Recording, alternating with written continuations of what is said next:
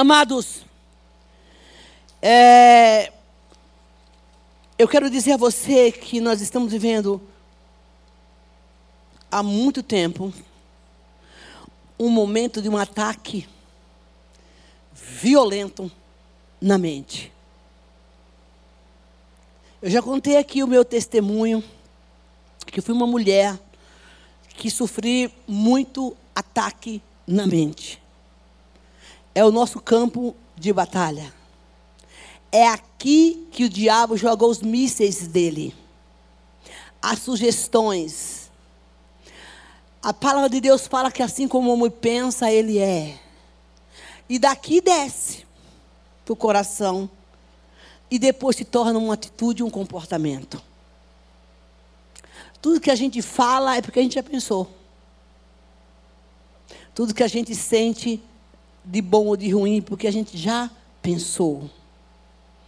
Porque o inimigo ele é sugestivo.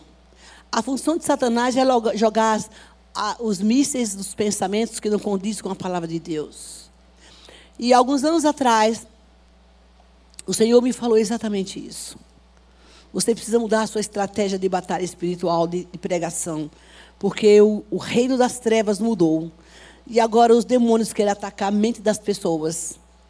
E é por isso que hoje tem as clínicas, os hospitais, tanta gente tomando medicação com tantas essas doenças psicossomáticas que até então não existia. Porque as pessoas estão ficando cansadas, doentes, envelhecidas, rabugentas, porque na verdade pensam demais e não, não processam os pensamentos segundo a palavra. Mas eu particularmente conheço muito bem isso de perto, porque vivi vivi e vigio a minha mente o tempo todo. Porque, assim, na verdade, existe, existe aquele pensamento filósofo que fala que você não pode impedir os pensamentos. Mas você, não, mas você pode impedi-los de colocar em prática. Você não pode impedir que os passarinhos voem na sua cabeça. Mas você pode impedir que ele faça um ninho. Você não pode impedir o pensamento muitas vezes, mas você pode aprender a processá-lo e jogar ele como fora, como lixo. Porque, na verdade, é, quando nós não, não, sabemos administrar os nossos pensamentos, a nossa mente, aquilo que nos é sugerido no dia a dia, ele pode afetar a nossa vida física e emocional e os nossos relacionamentos. A gente chama isso de, de ataque da mente, batalha da mente. A, a, batalha não é só nas emoções, não é naquilo que você está vendo, não é o cara lá no trânsito, seu trabalho, seu marido, sua namorada. Não, não, não, não. É muito mais que isso. Porque ela está aqui dentro da gente, aquilo que às vezes a gente não consegue controlar. É o que o mundo está vivendo agora. Não precisa dizer, irmãos, que nós estamos no final dos tempos. As guerras estão chegando. E eu vou compartilhar com você uma visão que Deus me deu essa manhã. É, e eu quero compartilhar essa visão com você, porque a semana passada nós pregamos aqui sobre segurança, sobre o Salmo 91 sobre o lugar do abrigo, o lugar do refúgio, o lugar secreto, aonde Deus te esconde, Deus te guarda. Onde Deus te protege. Por que, que Deus não deu essa palavra e vem nos dando essa palavra? Porque está por vir, eu falei aqui várias vezes, dias difíceis na nação brasileira e no mundo. E quando Deus mandou entregar essa palavra aqui, e eu já preguei algumas vezes o Salmo 91, dentro de um outro contexto, mas ele disse: diga para o meu povo que eles precisam correr e se refugiar em mim porque vai vir dias bem difíceis. E se você não estiver refugiado no Senhor, na palavra, buscando a Deus, você corre um grande risco de sofrer um ataque na sua família, na sua casa, nas suas emoções, na sua mente, enfim. É isso que o diabo quer fazer. Então, Deus está chamando a igreja para esse tempo, para receber o revestimento, para buscar a palavra, para orar, se santificar, porque senão você não vai suportar. E eu, ontem, Bom, eu não sei porque, na verdade, assim, eu tenho dito tanto compromisso esse dia, a Magui que me acompanha. Bom, eu tô, estou tô precisando tomar remédio. Comprei até a tal da Alexia, porque senão eu estou ficando Zé Lelé. E essa bicha de trem aí que vai me ajudar a pensar as coisas agora, porque, na verdade, eu estou com alguns problemas e eu comprei esse troço para poder, é, o Luciano que está em cima, não sei se ele está aí, me ajudar a configurar esse, esse trem, para esse negócio ficar buzinando no meu ouvido. Ah, missionário, você não tem celular? Eu esqueço de ligar o celular. Então, de, de lá para despertar. Então, essa tal dessa Alexa diz o povo que presta, então vamos ver, porque ela vai me lembrar. Graças a Deus, tecnologia, né, gente? A tecnologia. Amada, é muita coisa. Três cultos a semana, pensa bem. É, hoje, ela quinta, amanhã o dia está cheio, mas eu glorifico ao Senhor, porque sexta-feira eu descanso, gente. Vou ver filme, vou ver série, vou comer, eu vou para o shopping. Shopping não, que eu não gosto muito. Vou, vou, vou bater perna, vou ler, porque uma hora tem que desestressar, não é não? Pois é, eu sou filho de Deus. E aí, eu, tava, eu, eu estava, foi de manhã, ouça o que eu vou dizer para você. Eu estou trazendo essa palavra, eu geralmente não costumo, não costumo compartilhar algumas coisas que Deus me mostra. Porque eu acho que o povo pensa que eu sou doida. E eu sou mesmo, eu sou minha doida de Jesus. Deus disse que Deus usa os loucos, né? Para confundir o sábio. Se essa pessoa sou eu. Ele é muito corajoso, mas ele, pela misericórdia, me usa. Fala, Deus não tem juízo. Não vai fazer o quê? Ele me escolheu. Ele sabia quem eu ia ser e quem você era também. Deus sabia que, que você ia dar trabalho e eu também, mas ele escolheu. Eu estou aqui, né, gente? E aí, é, Deus me deu uma visão. Ontem, de uma grande tempestade acontecendo na terra. E essa tempestade era como.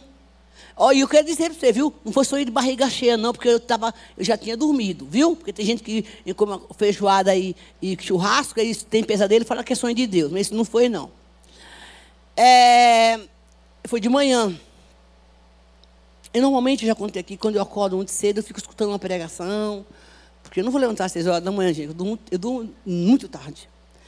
E aí, eu, depois de dormir, eu escuto a pregação e acabo dormindo. E nessa coisa aí foi o que aconteceu. Havia uma tempestade na terra. Lembra que eu contei aqui, que quando estava acontecendo a, a catástrofe lá do Brumadinho, eu estava de férias, Jesus me, revelou, me mostrou. Quando foi a semana, há uns 15, 20 dias atrás, um mês, eu tive uma, de novo uma revelação. Que eu falei para minha amiga, eu tenho a minha, minha, minha intercessora, minha escudeira, que eu amo muito, que agora ela não está vindo mais no culto terça. Ela, ela me dá cobertura de oração do que é que eu esteja. Eu compartilho muita coisa com ela e ela comigo. Falei, olha, estar para acontecer uma, uma tragédia na, aqui em São Paulo e no mundo. Deus me revelou, eu vi isso. Aí foi quando aconteceu essa chuva forte que teve aqui no Rio Grande do Norte né? e no sul e fora do país. Mas essa noite o Senhor, essa no madrugada, o Senhor me mostrava exatamente isso. Havia uma grande tempestade de água enxurrada aqui em São Paulo, na terra. Essa água, ela saía de debaixo do chão e era uma água era uma água suja, era um tsunami de água, se eu posso expressar assim extremamente forte e violenta. E ela vinha com muita força de destruição na terra. E eu me lembro que isso, que de repente eu estava dentro de uma casa. Não só estava eu, tinha algumas pessoas comigo. E eu olhava pela janela eu, e havia uma destruição grande na terra. E aquela água violenta, barrenta, suja, blá, blá, blá, ela via em volta daquela casa. Mas aquela casa não era abalada. Ela tinha um fundamento de pedras profundas. Era muito forte o alicerce dela. E dentro daquela casa havia pessoas cristãs e via alguns seres. E esses seres, que eram pessoas que eu não conseguia visualizar, que eu creio que sejam anjos, ela tinha comida. E ela dava, e era um lugar onde todo mundo estava feliz. E ela distribuía algumas porções de comida. E eu saía na janela e eu continuava a ver aquela turbulência violenta. E tinha muita gente dentro daquela casa. Mas o que me impressionava, que pelos olhos do Espírito, eu não conseguia ver o chão, mas era como se eu tivesse uma visão. Eu olhava lá embaixo, a casa estava tão profundamente alicerçada, com pedras muito pesadas e fortes, que aquela tempestade não abalava aquela casa. E de repente eu vi essas pessoas distribuindo comida, porque nós estávamos esperando a hora do arrebatamento da igreja. Quem estava ali naquele lugar ia ser arrebatado. A gente sabia que tinha chegado a hora do arrebatamento. E havia uma felicidade muito grande naquele lugar. E de repente eu olhei lá de fora e eu vi. Eu acho que tinha uns seis, sete homens de guerra uma fileira, e mais dois na frente, que eram comandantes. Aqueles homens estavam vestidos de roupa de guerra, porque eles estavam esperando um comando um comando do céu para a hora do arrebatamento para chamar o povo para o arrebatamento. E eu me lembro que, de repente, eles receberam uma ordem, que era a hora da igreja subir, das pessoas que estavam ali. Mãos, eu até compartilhei hoje aqui na reunião de liderança, e de repente eu saí para fora, irmão, essa sensação de subir, de arrebatamento, foi demais para mim. Eu flutuava, os anjos deram a ordem, mas antes disso, eles colocaram nos pés das pessoas que estavam lá o tipo de uma bota, um revestimento, era de ouro. Ouro puro. E eu olhava para os pés daquelas pessoas, falei, mas isso é ouro demais. Mas o meu, o meu sapato era diferente. Ele tinha uma diferenciação. Ele era um trem lá que tinha um ouro por baixo, mas um cobre pesado por cima. Porque era o sapato da guerra, do chamado. E esses homens entravam e diziam: é hora de vocês irem. Eu me lembro que eu estava em cima de um lugar alto e eu comecei a flutuar, subindo. Oh, que delícia, gente. Aí, aí o pastor ele veio e falou assim: por que tu não falou, graças a Deus eu me salvei? Tipo assim, né? Eu saí, eu me livrei. Brincou com a gente, né? Isso foi uma brincadeira que ele fez, tá, gente? É, no meio, e a gente pode brincar, sabia disso? Não leve tudo, não espiritualize tudo, não. Porque tem gente que é muito pimimi. E aí, ai, fala isso, qual é o problema? A gente está em família. Amém? Ainda bem que está todo mundo aqui hoje é da igreja. Eu espero, né? Estamos em casa, como diz o pastor Alex. E de repente, quando essas pessoas começaram a subir, Deus falava, é hora do arrebatamento. E assim vai ser com você. Eu daria um glória bem grande. Porque você vai subir. Tudo isso para dizer para você: está chegando a hora do arrebatamento da igreja.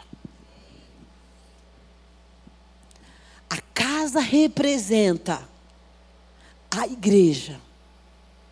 A comida representa o pão que é a palavra, que era distribuída naquele lugar.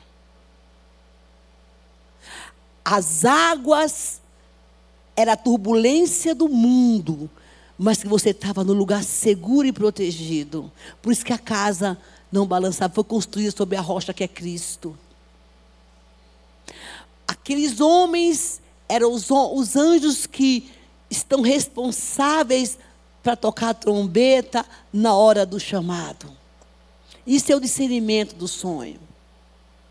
Você pode estar debaixo de qualquer turbulência, de qualquer vento, como o pastor Alex falou aqui, mas se você estiver firmado na rocha, você está seguro. E é sobre isso que eu quero falar. Falamos sobre o Salmo 91 semana passada, que nosso refúgio é o Senhor. Mas uma das coisas que está conturbando e, e destruindo a igreja nos últimos tempos são os pensamentos que vêm contaminando o povo. Satanás tem atacado as pessoas através da mente, clínicas, hospitais, lotado de pessoas que são conturbadas por causa dos pensamentos e que o inimigo tem jogado seus mísseis para contaminar a mente das pessoas. E nós, e você e eu, nunca para para pensar no que você está pensando. Você já parou para pensar no que você pensa? Você só pensa. E você nem se perguntou por que, que eu estou pensando sobre isso. Você já teve aquela crise do pensamento nada a ver? Aí você vai, mas por que, que eu estou pensando esse troço? De onde que vem isso? Pior, você alimenta um troço que você não sabe nem porque pensou. Você fala, mas como, de onde que veio isso? Ou você processa e alimenta o pensamento, e tem gente que dorme e acorda com um trem ali, deita pensando, acorda pensando, passa o dia pensando. Isso é um ataque violento nos últimos dias. E você não para para pensar de onde vem esse trem? Por que, que eu estou pensando isso? E tira a paz, a tua paz.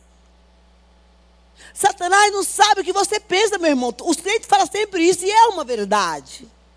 Mas eu quero te dar uma boa, uma boa notícia.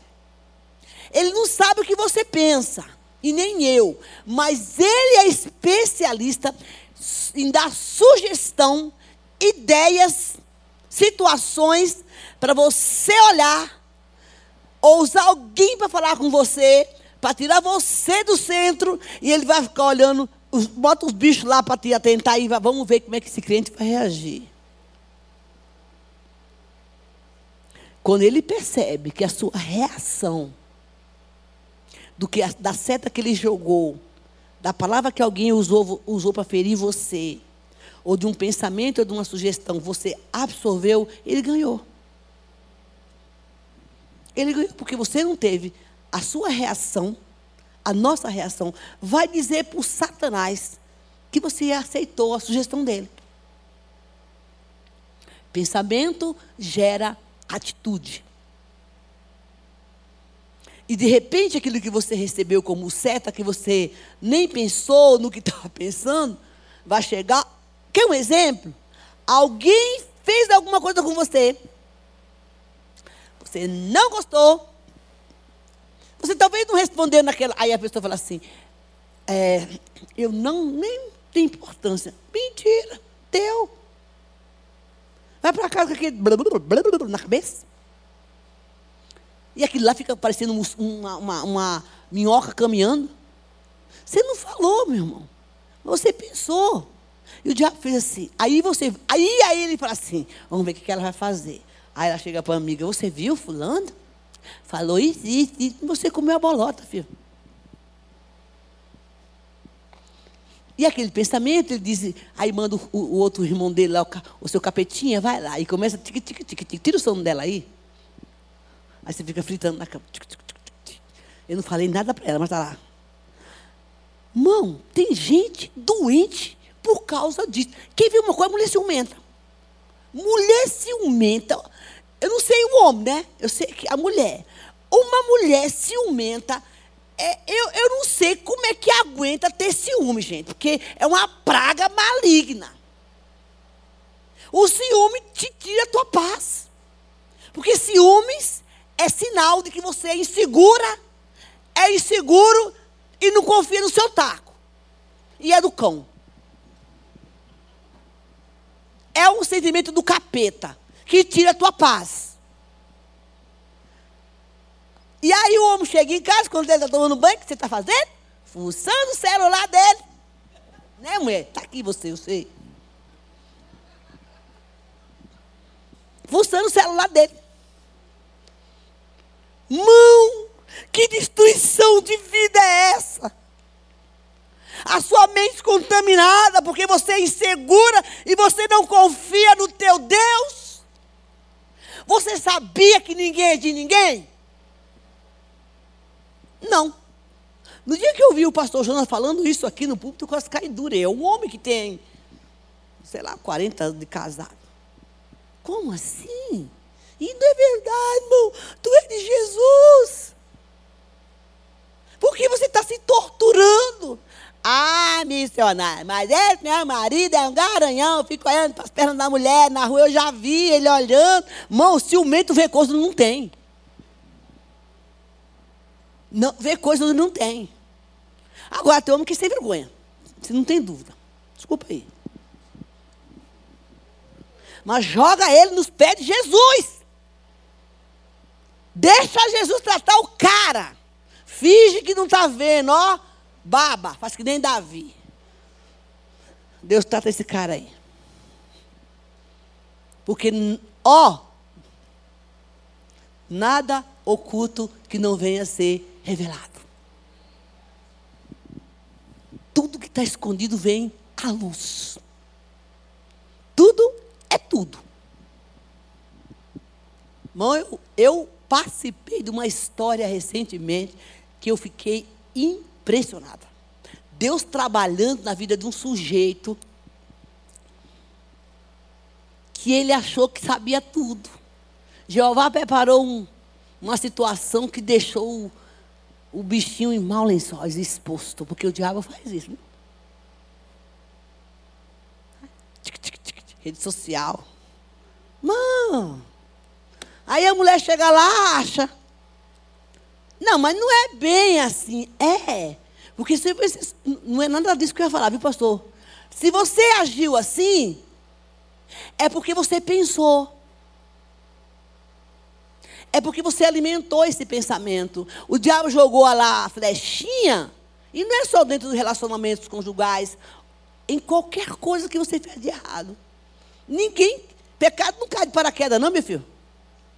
Primeiro você pensa, você. Diz que primeiro a gente. O pecado é assim, né? Você vê, aí sobe para a cabeça, da cabeça desce para o coração. Isso é tudo. Depois você faz. E aí o diabo sabe que você comeu a bolota dele e começa a bombardear a tua mente e começa com um pensamento avassalador e gera um ataque terrível.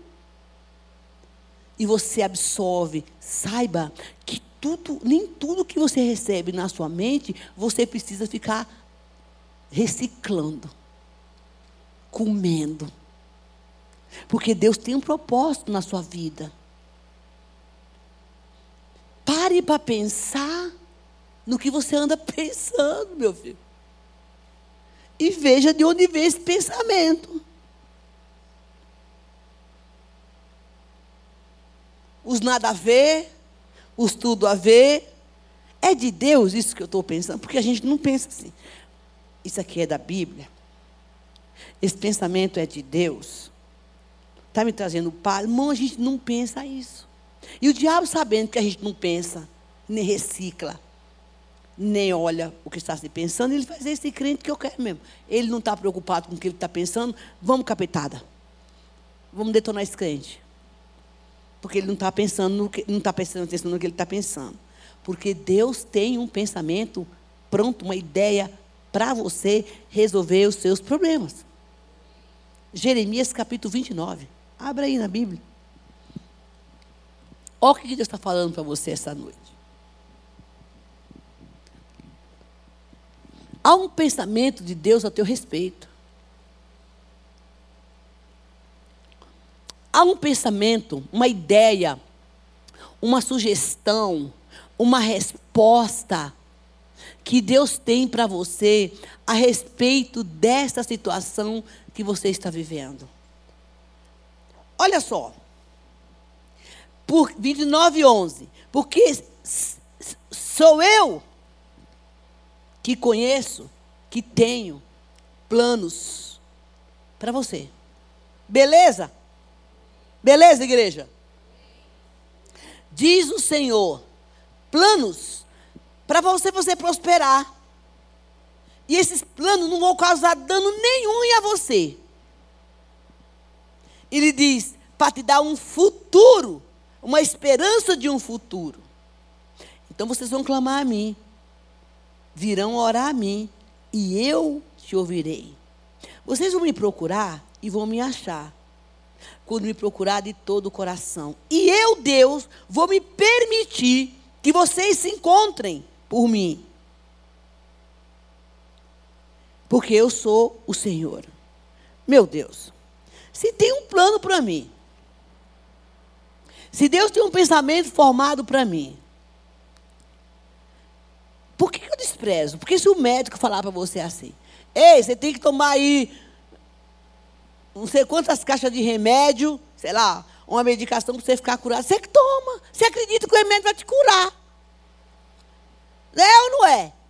O médico mandou, você toma, porque você vai crer que aquela medicação vai fazer, você vai ficar curado. E Deus manda a gente fazer as coisas, a gente não faz.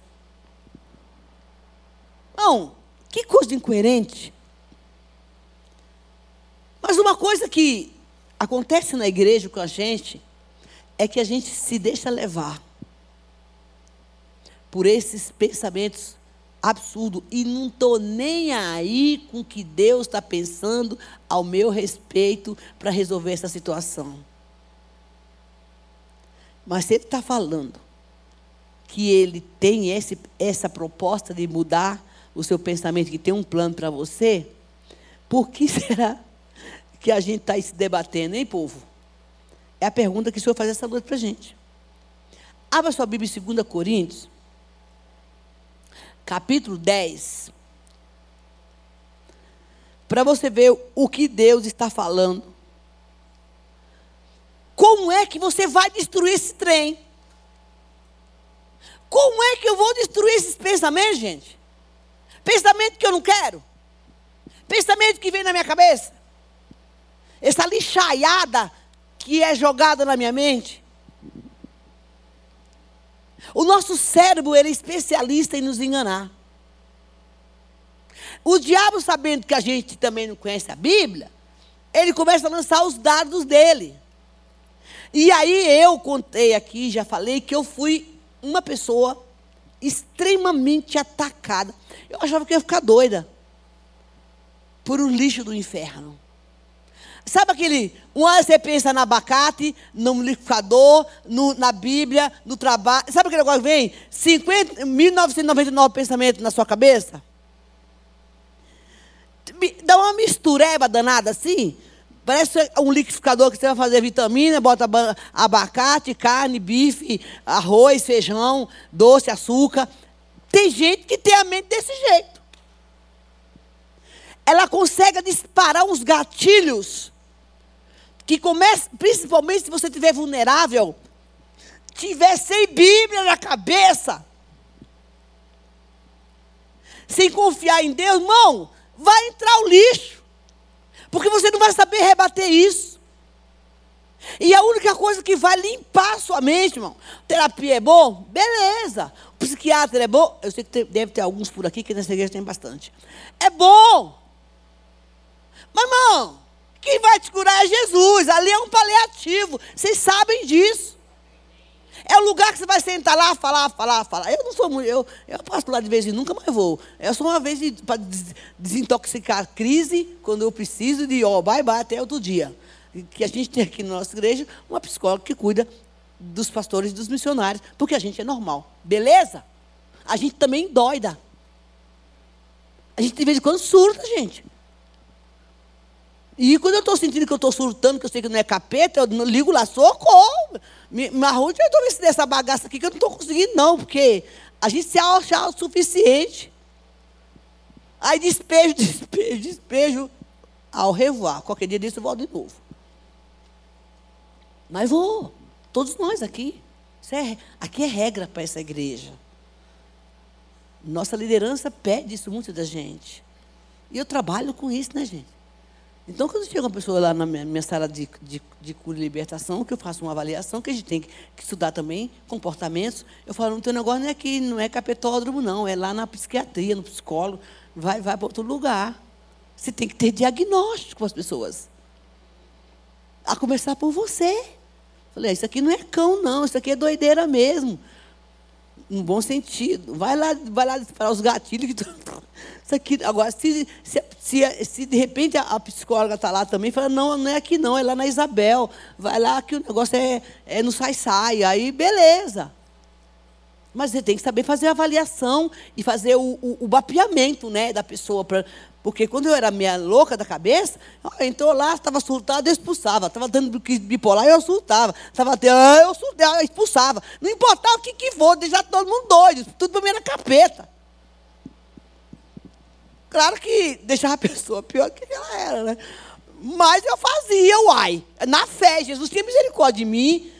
Hoje não, você tem que ter discernimento, tem que estudar e compreender comportamento. Eu não sou psicólogo, mas eu tenho vivência estudo e leio, claro, para compreender o problema do outro. Eu só posso falar daquilo que eu conheço, beleza?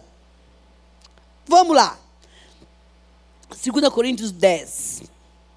Oh, eu acho incrível isso. Versículo, versículo, versículo 3. professor Gilberto está aqui, lá em cima. Eu tenho que fazer direitinho, senão eu, homem, comeu a Bíblia, gente.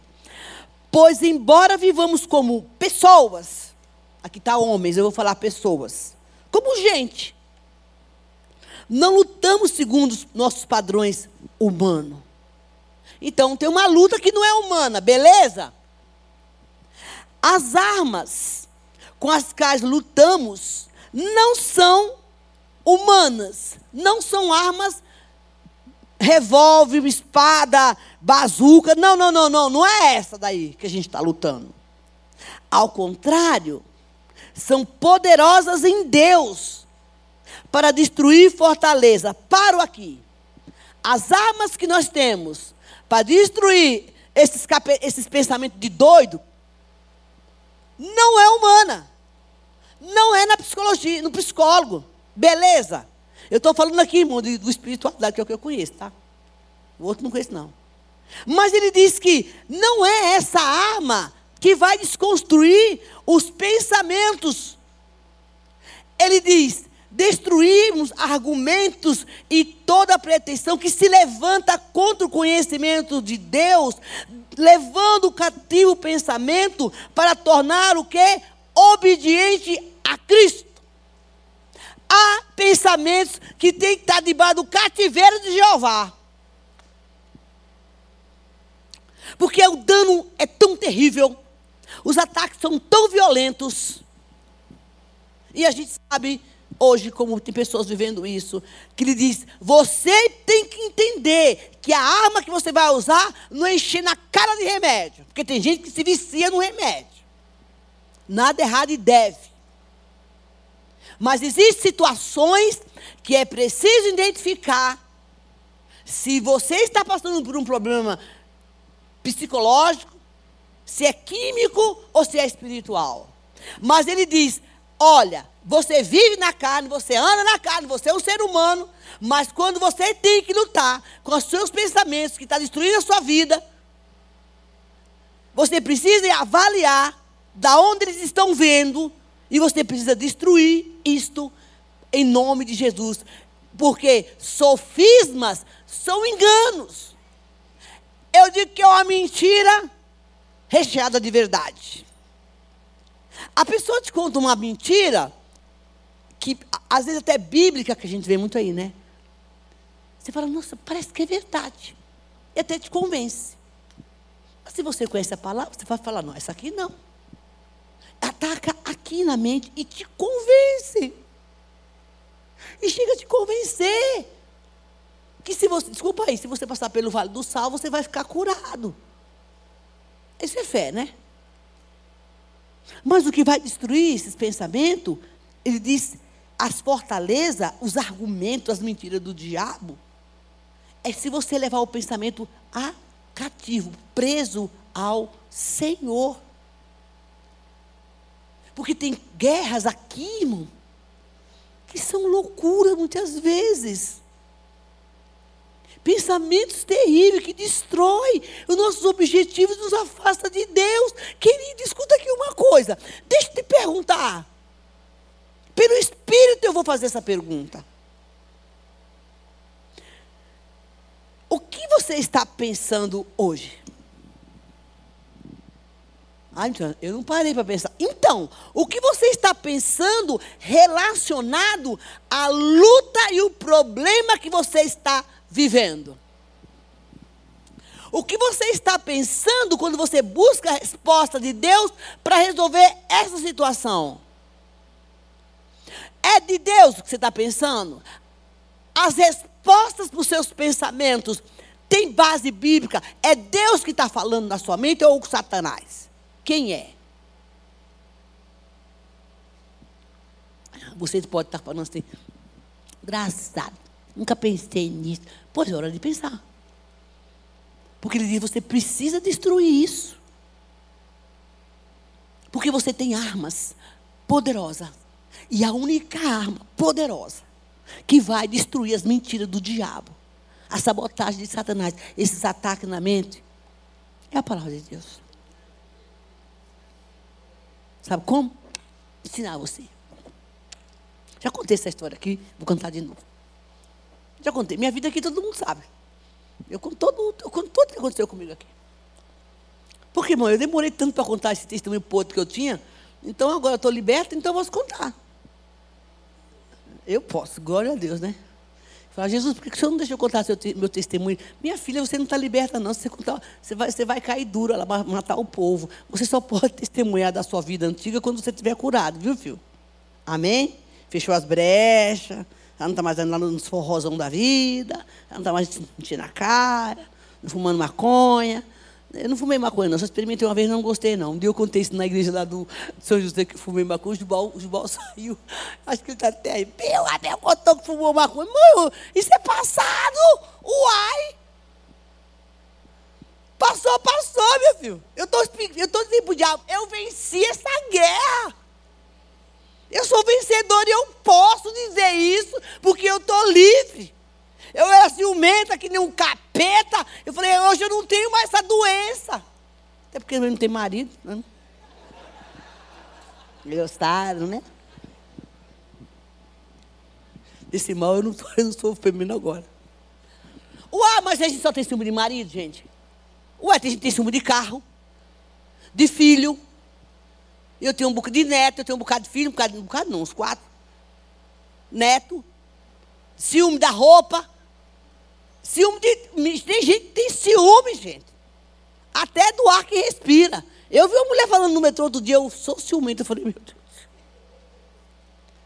A gente não tem ciúme só de homem, nem de mulher. Sabe o que a Bíblia fala? Que o Espírito Santo tem ciúme de nós. O que habita em nós tem ciúme de nós. Aí vamos voltar aqui. Eu acordava pela manhã, Trabalhei muito na minha vida para criar minhas filhas, muito para andar íntegra dentro do Senhor. E aí eu acordava de manhã, né? Mãe, eu não entendia. Isso aconteceu umas duas vezes, porque comigo não tem negócio, porque problema para aqui, para ficar mexendo na paciência, não. Eu já boto para correr logo e amém. Tem armas? Então vamos resolver a bagaça logo. Se é com capeta, eu resolvo com ele. Essa semana eu já contei aqui, que ele foi me encher o saco lá. Contei aqui? Acho que contei. Fui me encher o saco lá em casa na segunda, sei lá que dia que foi. Estou lá dormindo, cansada, arrebentada de cansada. Aí viu Satanás. Mas missionário, o diabo na sua casa. Vai, gente. Isso é guerra, irmão. No meio de um, de um, conflito de batalha espiritual, de guerra, o diabo, a gente sempre só acha que sai, sai, sai, sai, sai. Irmão, o diabo também dá umas porradas na gente de vez em quando. Para a gente não se sentir. Agora, você não, fica, você não fica prostrado. É diferente. Amém, irmão? E aí, vou ensinar como é que você faz isso. Você que é ciumenta. Eu, tem alguém aqui que é muito ciumento, viu? E outras coisas mais. Eu estava dormindo e eu senti que veio algo por cima do meu corpo, pesado, coisa pesada. Eu queria dormir. Aí o pastor Alex disse assim, ai meu Deus, lá você vem os cães encher o saco. Porque você acaba, não vou falar que você fica familiarizado, mas você consegue usar essas armas que nós estamos falando aqui. Na segunda vez, não, minto, volto, volto. Eu estava falando do sentimento de solidão e de ciúme. Agora, de manhã, de repente, do nada, me vi um sentimento de tristeza profunda. Isso já faz tempo. Muito tempo. Mas de onde que vem? Lembra que eu falei aqui do pensamento? De onde que vem esse trem? A minha vida estava bem. Minhas filhas estavam bem. Mas era uma dor que dava assim na alma, sabe? Sem causa. Aparentemente sem causa. Porque ninguém tem um sentimento desse à toa. É que a gente não quer enfrentar o trem. Né, Lívia? Então, a gente não quer enfrentar a solidão minimiza. Né, Ju? É. Com elas eu posso falar assim. O resto você pega para você. Finge que está tudo bem. Isso é o pior erro que um ser humano pode fazer. É morte a cada dia. Porque quando você joga sujeira debaixo do tapete, uma hora Deus vai te pegar na esquina. E um dia eu me fiquei assim mesmo, que conversa besta. Eu levantei pela manhã e falei, deixa eu resolver essa bagaça já já. Fui no meu quarto e eu fiz assim, Satanás, em nome de Jesus, eu sei que é você que está aqui. igual fiz na madrugada lá do, som, do pesadelo. Eu sei que é você que está aqui. Pode ir embora. Botei a mão no meu coração. Eu disse: Você não vai lançar essa seta de tristeza, porque eu não tenho razão. E ainda que eu tenha razão para isso, vai embora agora em nome de Jesus. Porque isso fica aqui. Não é assim, simples assim. É não deixar alimentar esse sentimento. Mas ele fala que você tem armas em Deus para levar sua mente cativa. Sabe o que é uma mente cativa? É um sequestro que. Imagine você sendo. Você não, misericórdia. Um sequestro e você está debaixo de um controle. Porque quando. Existem dois tipos de sequestro. Você sabia que tem o sequestro espiritual também? O que é um sequestro espiritual? É quando o inimigo pega uma mente de uma pessoa um sentimento de uma pessoa, uma dor, uma raiva, eh, um sentimento ruim, e leva esse cativeiro. Ele toma o controle das suas emoções, ele toma o controle daquela dor que você está sentindo, ou da saudade, ou da solidão, ou do medo. Ele toma o controle e ele coloca é, um guardião para tomar o controle ou da sua mente, ou do seu pecado vergente, ou da sua sexualidade. Ele toma o controle e a pessoa quer sair dali, ela não consegue. Isso é um cativeiro espiritual. Porque existe no cativeiro também uma entidade que fica controlando a sua vida. Você não vê, mas ela existe. Sabe como é que ela vai? Aquilo que eu falei no começo, controlando seus pensamentos. Ela exerce um domínio. E naquele dia eu falei, hoje eu decido isso. Porque ele fala assim: você tem que destruir essas fortalezas. Mãos, eu tive uma visão uma vez do que é uma fortaleza de Satanás. Mãe, é um lugar horrível. E é um lugar que ninguém te acha. Eu estou falando espiritualmente falando.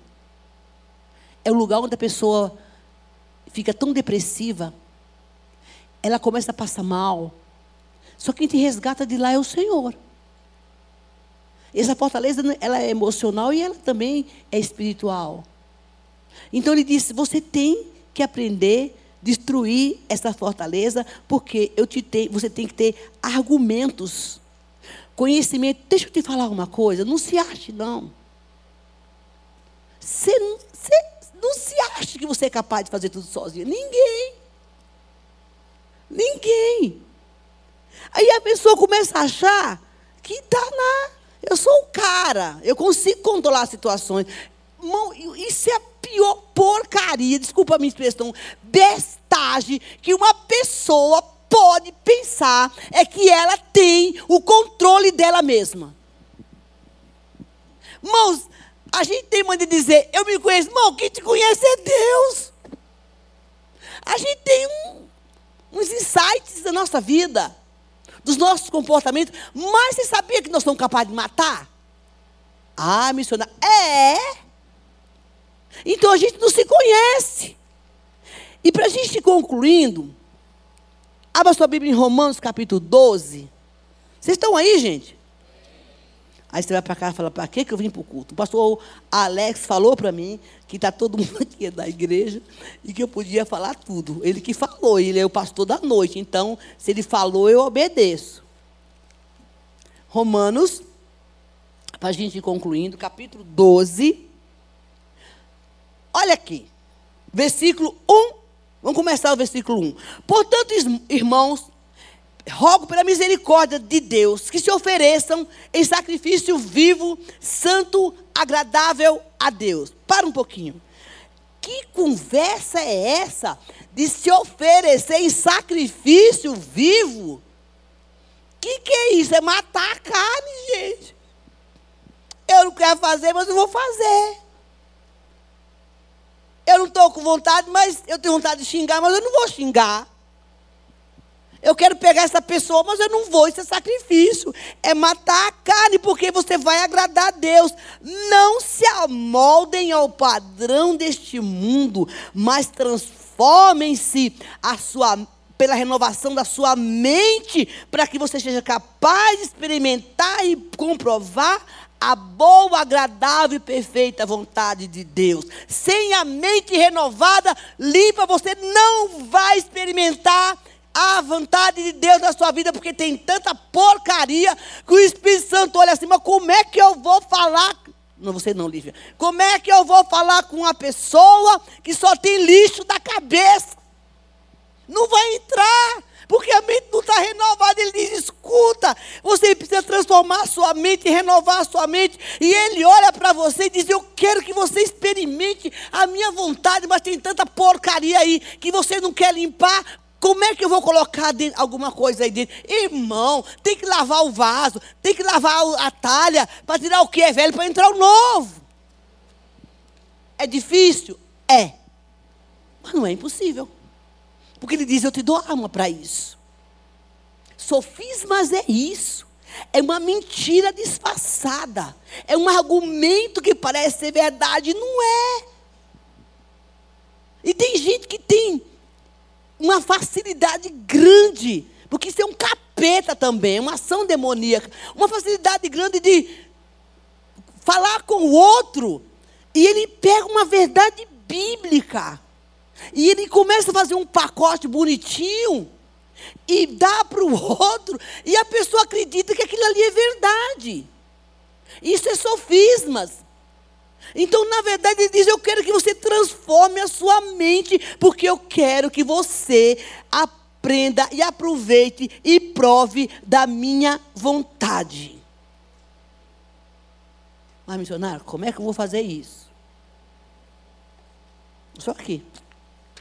Eu me lembro que teve uma época da minha vida que eu estava buscando os frutos do Espírito. Eu lia, mas como é que eu vou ter domínio próprio, meu Deus do céu? Eu falava desse jeito, como é que eu vou ter paciência? Eu ficava olhando aqui, como é que eu vou me sujeitar a um negócio desse?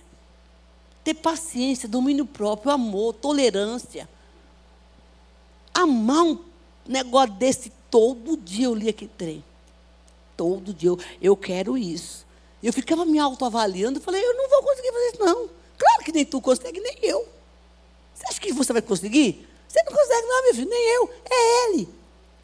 É o Espírito Santo que nos dá essa, essa, essa direção quando a gente busca. Você tem armas fortes. Não vai para cima do capeta. Vai para cima do capeta. Com os argumentos de Deus. Com a verdade do Senhor. Lute para você destruir essa mente que está cheia de lixo. Porque os tempos estão chegando. E você vai, precisa ir para o céu. Chegou a hora do arrebatamento da igreja, irmão.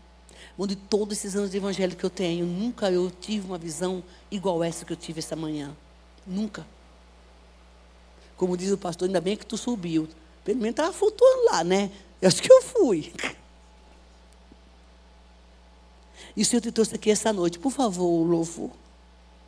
Vocês estão absorvendo essa palavra demais. Eu estou sentindo que você está bebendo essa palavra. Leve o seu pensamento à obediência. E sabe como é você faz isso? Jesus é o seguinte. Olha a porcaria que eu estou pensando aqui agora. É assim que a gente ora, gente. Olha o que eu estou pensando. Quero pegar aquele cidadão lá e enforcar. Eu, esse meu marido o sangue do cordeiro. Para que, que eu casei? Porque tem mulher que fala isso, viu? Para que, que eu casei? Meu, eu sempre digo, tu comeu a carne, agora come, rói o osso. Tá duro, bota no liquidificador, bate e bebe. Mas tu vai ter que comer. Porque agora a moda é essa. Não deu certo, vamos embora. Cada um para o seu caminho.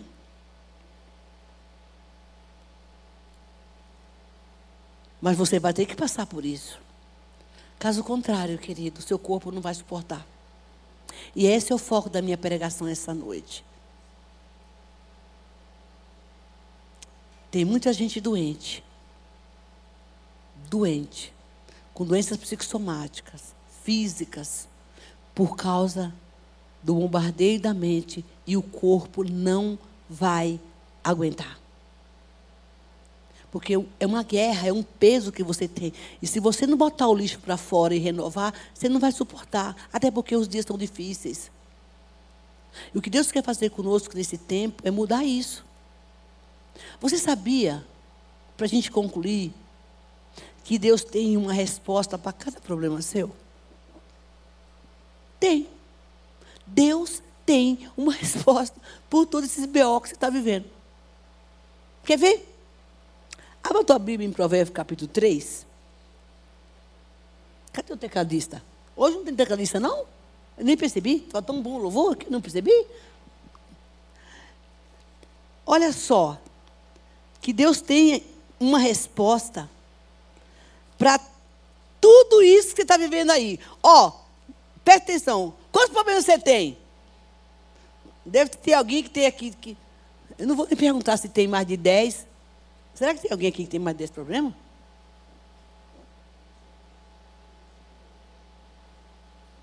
É, ninguém se manifestou. ai, ai, ai, ai, ai. Então, então é porque não tem. Tem, irmã? Tem uma irmã falando ali que tem. Então, se você não tem menos de 10 problemas, tem, irmão? Tu tem mais de 10 problemas? Oxe! É? Ele disse que contou tanto que já chegou nos pés. Ele disse que contou tanto que os dedos já chegou nos dedos do pé. Então, varão, presta atenção. Tu vai sair daqui hoje com a resposta de todos. Não precisa fazer isso. Não precisa viver ter 10 problemas. Você pode até ter. Mas carregar esse negócio é muito pesado, cara. Mas foi tu que arrumou, no mínimo, né? Não foi Deus que te arrumou esse problema. Mas Deus é bom, misericordioso e vai te dar uma resposta agora. Olha só. Versículo 5. Confie no Senhor de todo o teu coração. Se apoia nele. Não vai no seu próprio entendimento. Para de achar que você é inteligente. Para de achar que você sabe tudo. Para de achar que você é o cara ou a, cara. A sua faculdade, os seus PHDs, as suas formações, os seus, os seus diplomas, não vai resolver os seus problemas. Ele diz: não confia nisso aí, não, meu filho. Reconhece o Senhor em todos os teus caminhos mesmo que você tenha errado. E Ele vai consertar as tuas veredas. Amém. É reconhecer Ele. Não seja sábio aos teus próprios olhos. Tema o Senhor, evite o mal. Isso dará saúde ao corpo e vigor aos seus ossos. Lembra que eu falei que o problema adoece. Os pensamentos adoecem, a falta de confiança adoece. Esse é o problema. Agora, para concluir, você vai ser um profeta agora nessa noite. Salmo 32. Tu entendeu, vaso?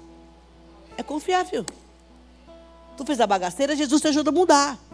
Porque Ele é bom. Isso é, isso é nosso Deus. Salmo 32. Olha que coisa incrível. Que você vai profetizar para o seu irmão essa noite. Para a gente fechar com chave de ouro. Olha só. Veja o versículo 8. Instruirei, eu, o Senhor, te instruirei e te ensinarei o caminho que você deve seguir. Beleza? Então você tem a solução. É só buscar. Eu te aconselharei e cuidarei de você. Então, por que será que a gente está tão. tem tanto BO, mais de 10 problemas que conta nos dedos? É porque não. do dedo do pé? É porque não confiou, não buscou o conselho de Deus. Mas vamos ser crentes inteligentes? Não, eu estou pegando para mim, tá? Também. Agora olha essa. Não seja como o cavalo ou como o burro que não tem olha que Deus duro, entendimento que precisa ser controlado com freio, caso contrário não obedecem. Tu tem coragem de dizer para o teu irmão, meu filho, não seja que nem o cavalo, não seja que nem o burro, que precisa de rédea, a cajadada de Deus aí. Confia no Senhor. Por que, que você tem que ficar que nem um, uma, rodando, rodando, igual o povo de Jericó? Meu filho, para, vai dormir. Fica rodando no quarto a noite toda, não. E ele está falando para você: olha, não seja que nem burro, nem cavalo sem entendimento, mas seja controlado pelo Espírito Santo e não por rédeas, não por dores, nem por sofrimento. Deus te chamou essa noite para dizer para você que Ele tem para você uma saída. Reconhece o Senhor em tudo quanto você fizer. Meu querido, você foi numa churrascaria, comeu uma boa, uma boa picanha, dá glória. Conhece Deus aí. Reconhece Deus. Tem como, Tá bom, mas eu não fui na churrascaria. Mas meu irmão me perturbou, ela não teve. Dá glória! A menina chegou da Índia, que essa semana, minha amiga aqui, a Lívia. Ai, Biel, que loucura. Dá glória, Lívia. Tu é missionário, o trabalho mandou tu ir para a Índia, tu tem que ir. Falei, me leva lá para comprar uns temperos. A gente nunca sabe o que Deus quer fazer com a gente. Falei, pera, amiga, de repente tu vai para a Índia para abrir um trabalho missionário lá e me leva. Reconhece Deus mesmo aonde você não quer estar. Eu não quero. Mano, desculpa aí, Paulista. Eu não gosto muito de São Paulo, não, filho. Até o dia que eu escutei alguém falar: Deus me trouxe para cá, para São Paulo. E é aqui que eu vou ficar, porque aqui é o meu lugar. Eu dou glória agora. Reconhece o Senhor. Coloque-se de pé em nome de Jesus. Você não precisa ficar sem dormir. Você não precisa ficar com a pressão alta. Eu atendi um caso, atendi não, eu fiquei sabendo de uma pessoa que foi internada às pressas, um homem jovem, jovem, que foi internado às pressas. Tinha 30 anos de idade. Por estresse. Estava na UTI. Infartou com 30 anos de idade. A cabeça estava tão pilhadaça que acabou tendo um infarto. Deus não tem isso para gente, não, gente. Claro que a gente tem problema, mas a questão é como você vai administrar todos os seus problemas. Essa é a diferença. Você vai precisar sair daqui e dizer: Eu, eu sei que talvez nessa casa agora, à noite, aqui tem alguém vivendo exatamente isso. Pilhado. E está sendo como uma mula. Deus fala assim: vai para cá. O cidadão vai para cá. Você está precisando de freio, filho. E como é que você quer que Deus te pare? Isso que você precisa pensar. Porque vai chegar uma hora que Deus vai te parar. E Deus tem o jeito, o jeito dele trabalhar. Ele tem o jeito de parar a gente. Eu conheço isso muito bem. Porque eu já fui parada por Deus. Uns oito meses eu fiquei parada pelo Senhor. De uma forma que eu não queria estar. Tem descanso em Deus para você. Você não precisa abrir a Bíblia, mas eu quero ler uma, uma palavra muito rápida aqui, que é Hebreus 3, capítulo 4, capítulo 3.